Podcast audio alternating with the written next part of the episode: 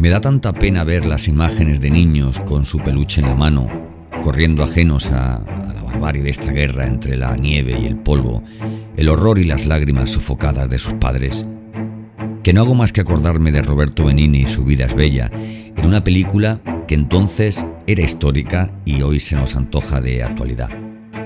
Veo grupos de personas bailando en los refugios para que esas pobres criaturas no sufran, para que dentro de años, aunque hayan perdido a sus padres, retengan algún recuerdo alegre de lo que está siendo un criminal acto de guerra.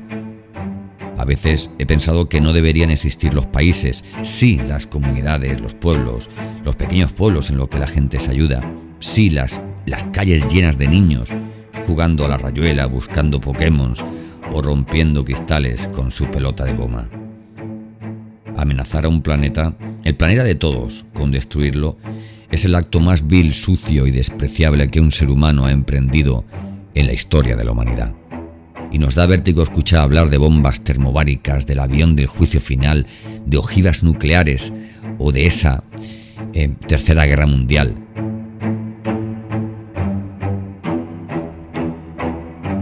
Desde la concepción de su nombre, Ucrania fue señalada y parece que destinada al criminal que hoy la destruye, al tiempo que la hace más grande en nuestros corazones. Ucrania, que proviene del ruso antiguo, significa tierra o región fronteriza entre dos mundos, uno atlántico, europeo, y que ha sabido pasar página, y otro que continúa soñando con la gloria de, aquella unión de repúblicas, consecuencia del sueño de los, de los zares que la arruinaron de por vida.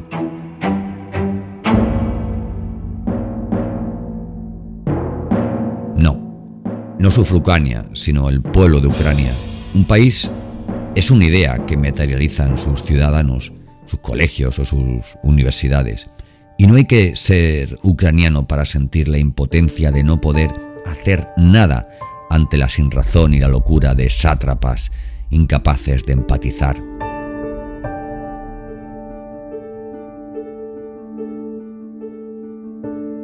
Vladimir Putin ya forma parte del selecto grupo de dictadores del terror y la miseria moral.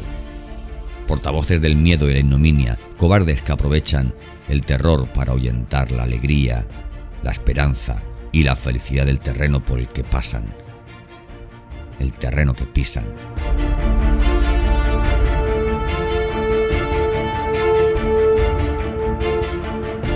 Mientras se esconden detrás de fariseos también asustados pero al mismo tiempo igual de miserables que aquel que los dirige.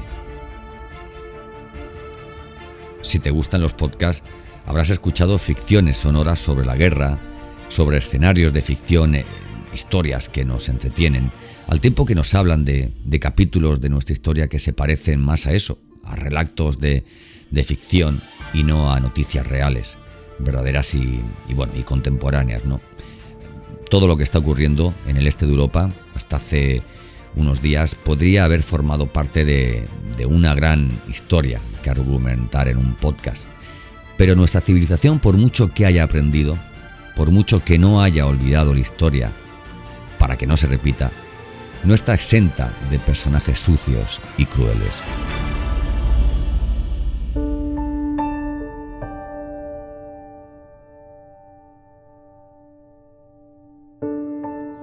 La pasada semana veíamos hospitales donde nace la vida, acabar la esperanza, guarderías que antaño albergaran el futuro de un país, convertidas en, polvo, en hierro y escombro.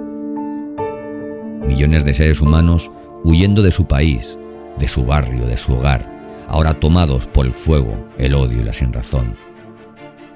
Estas personas no eran tan distintas de nosotros.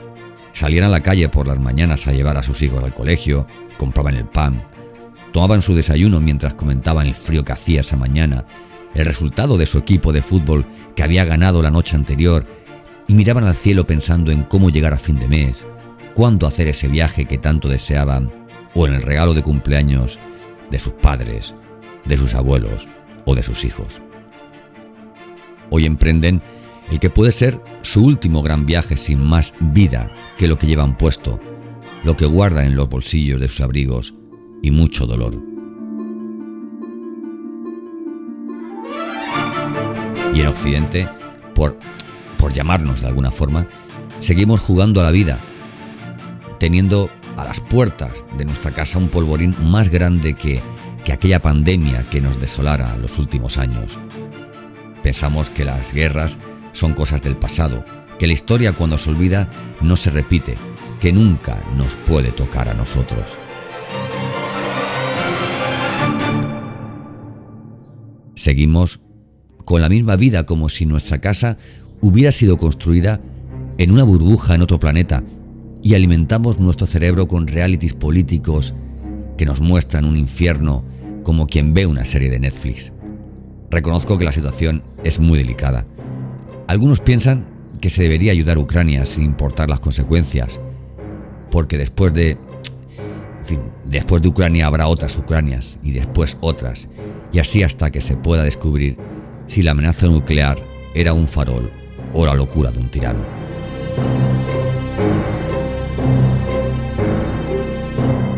Otros piensan que no hay que ayudar a Ucrania, que Occidente no debe meterse en problemas, que tarde o temprano Rusia conseguirá su objetivo. Y otros pues piensan que no hay que ayudarles con armas, que lo que haya que hacer es lo que hay que hacer es hablar, aunque lo que tengas delante sea una pared. La situación es complicada porque, como siempre, al mismo tiempo que sucede nos separa. Y estamos convirtiendo una tragedia humanitaria y sociopolítica en politiqueo doméstico con tintes a veces muy infantiles. Lo que yo pienso es que invadir cruelmente un país legítimo bajo amenazas de que si lo ayudas destruyas Europa, nos habla a las claras de que el mundo ha cambiado y de que nunca volverá a ser como antes. Mientras se permita en este mundo que la vida de millones de personas dependa de la decisión de una sola, no estaremos tan lejos de lo que fuimos hace 80, 500 o 2000 años.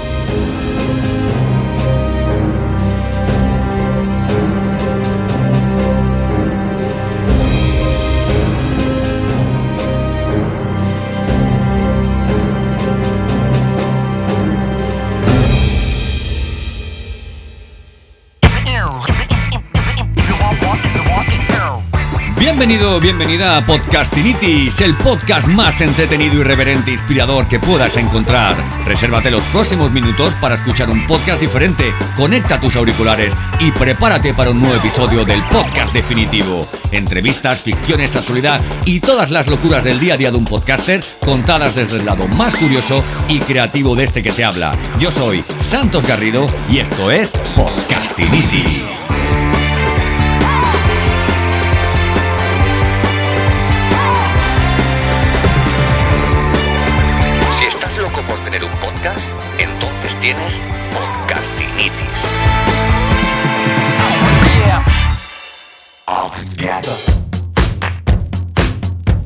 Bienvenido, bienvenida al capítulo 6 de la segunda temporada de Podcastinitis. Hoy, como has podido escuchar, hemos comenzado haciendo un pequeño guiño, lanzando eh, un suave abrazo al, pueblo de Ucrania eh, y solidarizándome en este mi caso con, bueno con todo con todos ellos eh, sintiendo mucho el dolor que están sufriendo bueno y qué puedo hacer los podcasts cuando ocurren estas cosas pues lo que podemos hacer es pues comunicar lo que pensamos dando voz a aquellos que no tienen esta posibilidad, ¿verdad? Esto al final es como lo de votar, ¿no? Uno dice, bueno, yo no voy a votar en elecciones porque, bueno, porque vote lo que vote, pues va a salir lo que tenga que salir, ¿no?